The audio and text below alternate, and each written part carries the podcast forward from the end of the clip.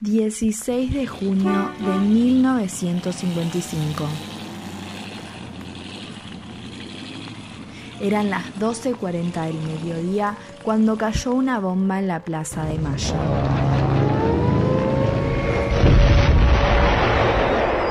Sería la primera de muchas que finalmente dejarían un saldo de más de 300 muertos y el doble de heridos.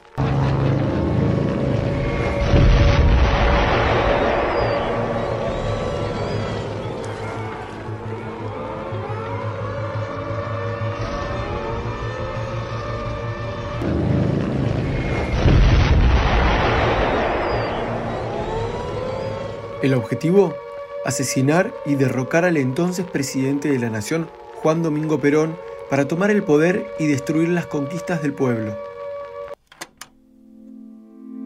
La lucha contra la dictadura comenzó en el momento mismo en que ésta se apoderó del poder engañando al pueblo. Nuestra historia comienza aquel 16 de junio en que un puñado de valientes pagó con sus vidas y las de sus hermanos sus ansias de justicia y libertad. Hola, yo soy Micaela Canal. Y yo soy Fabricio Scaglione. Hoy, en Teide Podcast, vamos a meternos de lleno en una de las masacres más grandes de la historia argentina. Retrocedamos en el tiempo.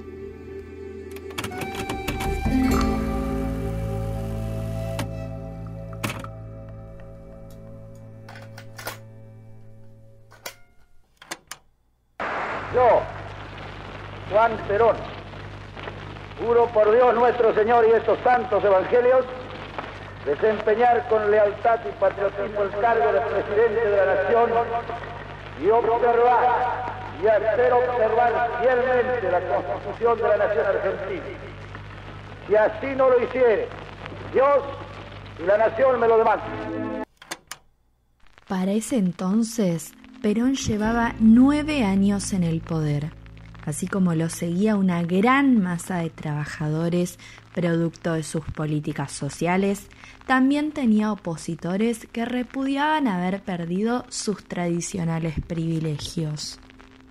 Entre ellos se destacaba la Iglesia Católica, que convirtió la procesión del Corpus Christi en una marcha en contra del oficialismo tan solo cinco días antes del bombardeo. Entre los asistentes estaban personas de distintos partidos políticos opositores que tenían algo en común, el odio a Perón. El gobierno expulsó del país a dos altos prelados, los monseñores Manuel Tato y Ramón Novoa. El Vaticano respondió con la excomunión de Perón. ¿Por qué se deterioró tanto la relación entre Perón y la Iglesia Católica? ¿Qué rol cumplió esta institución en el golpe? El vínculo entre el peronismo y la Iglesia siempre fue tormentoso. Algunos de los hechos que quebraron su relación fueron la eliminación de subsidios a escuelas católicas y el reemplazo de la enseñanza religiosa en los establecimientos educativos por la doctrina nacional, una versión pedagógica elaborada en base a las 20 verdades que presentaba el justicialismo como una nueva filosofía de vida, humanista y cristiana.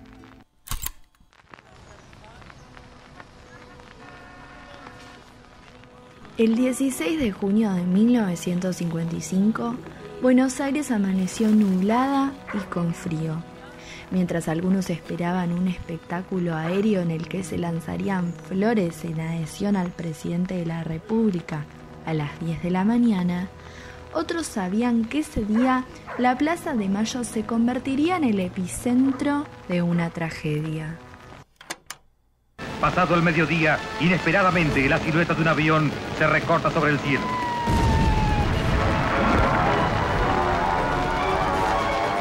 La primera bomba sobre la casa de gobierno.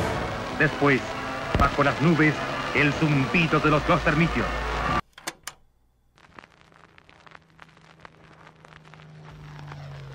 Los ataques aéreos continuaron con bombas en la Confederación General del Trabajo, el Ministerio de Obras Públicas, el Departamento Central de Policía y la Residencia Presidencial, que en ese entonces se encontraba en la actual Biblioteca Nacional.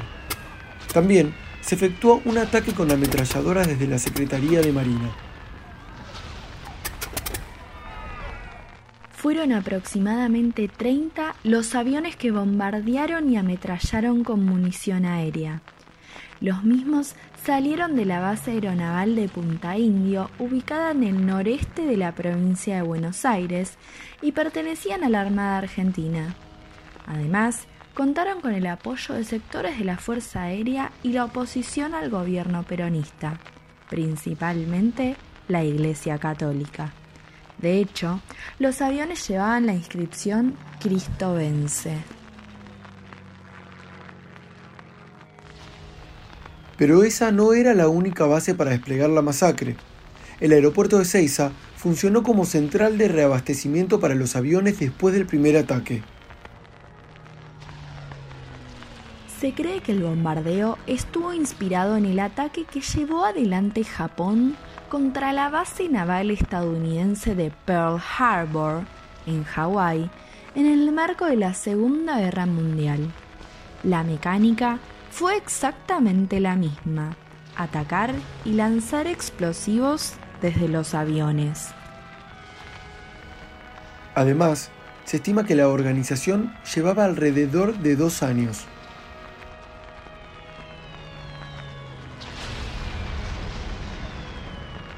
Si bien los objetivos finales eran diferentes edificios del Estado, las bombas mataron a personas que se encontraban en las cercanías. Uno de los primeros explosivos cayó en un colectivo que transportaba en su gran mayoría niños de primaria. Lamentablemente, solo en ese ataque se contabilizaron 65 muertos. La escena era catastrófica y los relatos de los testigos eran tan fuertes como el sonido de las aproximadamente 9 toneladas de explosivos que se lanzaron sobre las calles y edificios de Buenos Aires.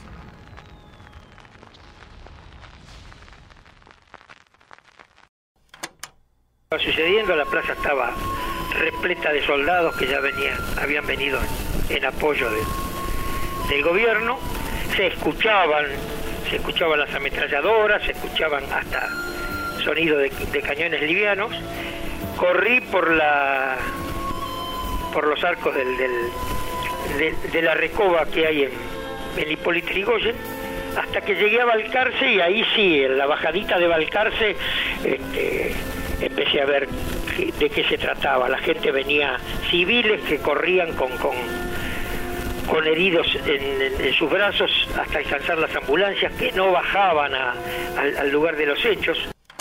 Minutos antes del ataque aéreo y terrestre, Juan Domingo Perón, alertado de la situación, se refugió en el Ministerio de Ejército, ubicado a 200 metros de la Casa Rosada. Desde allí dirigió la resistencia junto a oficiales fieles a su gestión. A la defensa se sumaron los obreros peronistas. Fue allí cuando las bases peronistas comenzaron a movilizarse. Hugo Di Pietro, secretario de la Confederación General del Trabajo, utilizó la cadena radial para llamar a los trabajadores a concentrarse en los alrededores de las oficinas de la CGT. Además, los camiones de la Fundación Eva Perón y de los sindicatos cargaron a hombres y mujeres por los barrios del conurbano y de la capital para colaborar en la defensa de su líder. Algunos iban con las manos vacías, pero otros llevaban palos y herramientas de trabajo.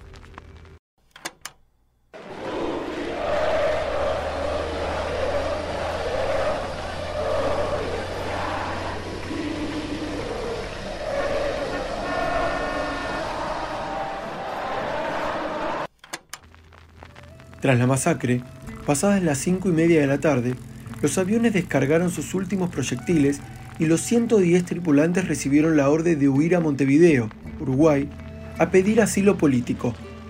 Sin embargo, varias naves no lograron aterrizar por excesivo consumo de combustible y se vieron obligados a descender en la zona del Río de la Plata. Los líderes de la sedición fueron cercados en el Ministerio de Marina y forzados a rendirse. Esa noche, como reacción popular a la masacre y al rol opositor de la iglesia, la curia metropolitana y varias parroquias fueron incendiadas.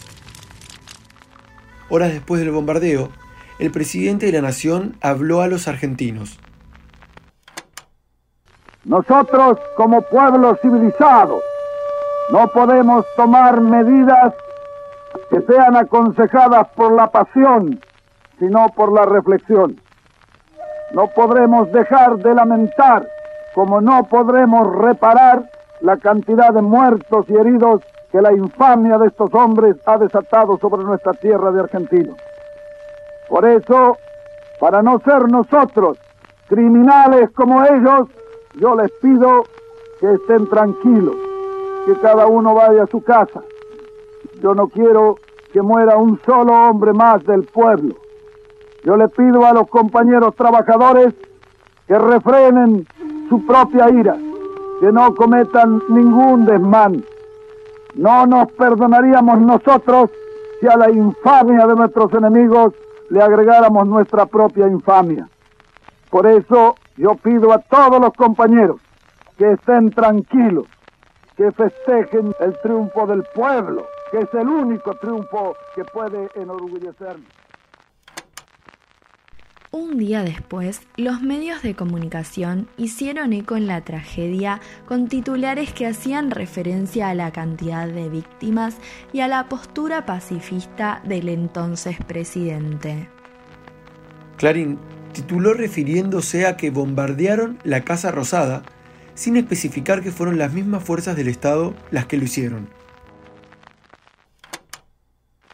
Perón fue derrocado tres meses más tarde cuando el 16 de septiembre una nueva sublevación destituyó al gobierno constitucional y usurpó el poder mediante un golpe de Estado autodenominado Revolución Libertadora. Habla el general don Pedro Eugenio Aramburu. No teman los temerosos. La libertad ha ganado la partida. Hemos dicho en toda oportunidad que la revolución libertadora sigue imperturbable su marcha.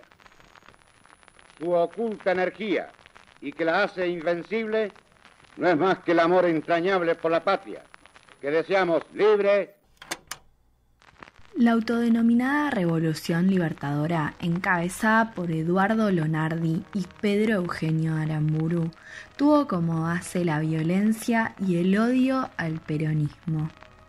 De hecho, crearon su propio relato sobre los acontecimientos ocurridos en la masacre. El movimiento revolucionario iniciado por la Marina de Guerra el 16 de junio tuvo comienzo a las 8 de la mañana.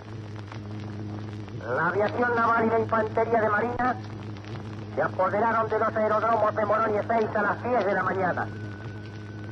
Perón, desde su segura guarida, ordenó la concentración del pueblo indefenso en la Plaza de Mayo, sabiendo de antemano que iba a bombardearse la casa de gobierno y no se rendía. El bombardeo a Plaza de Mayo persistió durante décadas como un suceso olvidado de la historia argentina. De hecho, el número de heridos, asesinados, toneladas de bombas, de aviones y de atacantes al día de hoy es aproximado.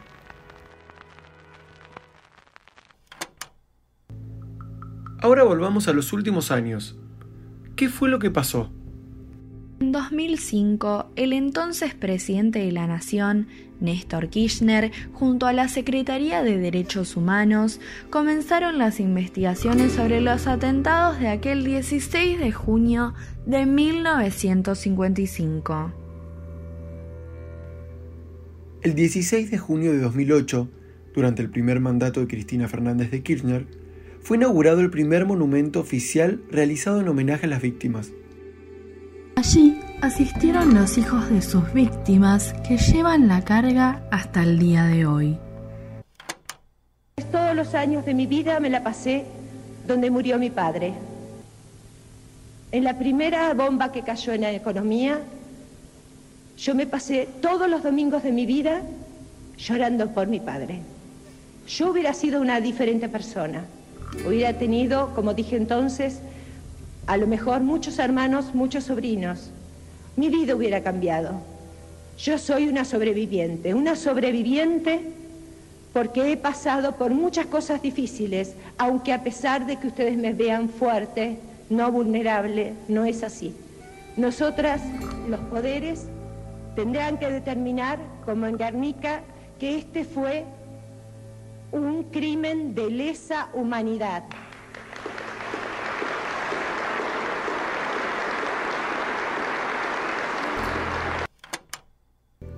Estaba ubicado en las cercanías de Plaza de Mayo, y un año más tarde se sancionó la Ley 26.564, que otorgó el derecho a recibir indemnizaciones para las víctimas de los ataques. En este día en el que estamos conmemorando el 53 aniversario de los bombardeos a la Plaza de Mayo, inauguramos una maravillosa estatua que hoy, más que estatua, es un monumento que hoy está aquí, en la plaza que está al lado de la Casa Rosada, recordando no solamente hombres y mujeres que perdieron la vida en esa trágica jornada, sino fundamentalmente tal vez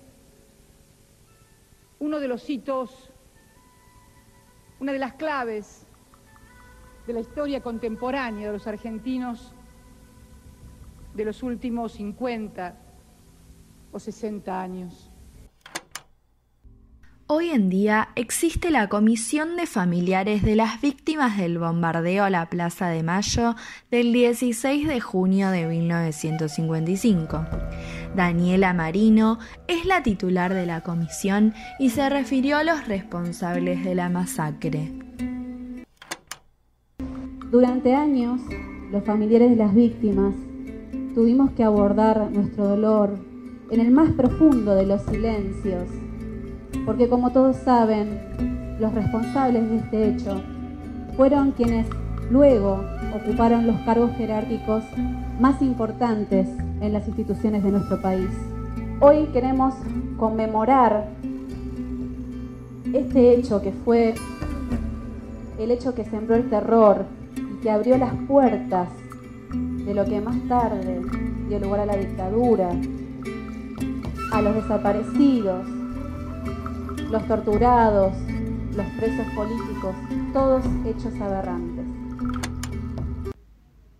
En 2010, el Archivo de la Memoria de la Secretaría de Derechos Humanos presentó una investigación donde se identificaron 308 muertos.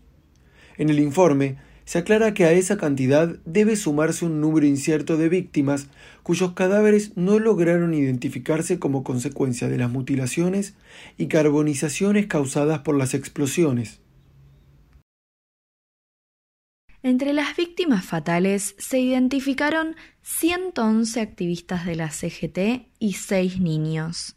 Si bien la mayoría de los muertos fueron argentinos, también se verificaron italianos, españoles y alemanes, entre otros. La historia demuestra que las bombas y el terror no cumplieron su objetivo, ya que el pueblo nunca se fue de la plaza. Este contenido fue una producción de TID Podcast.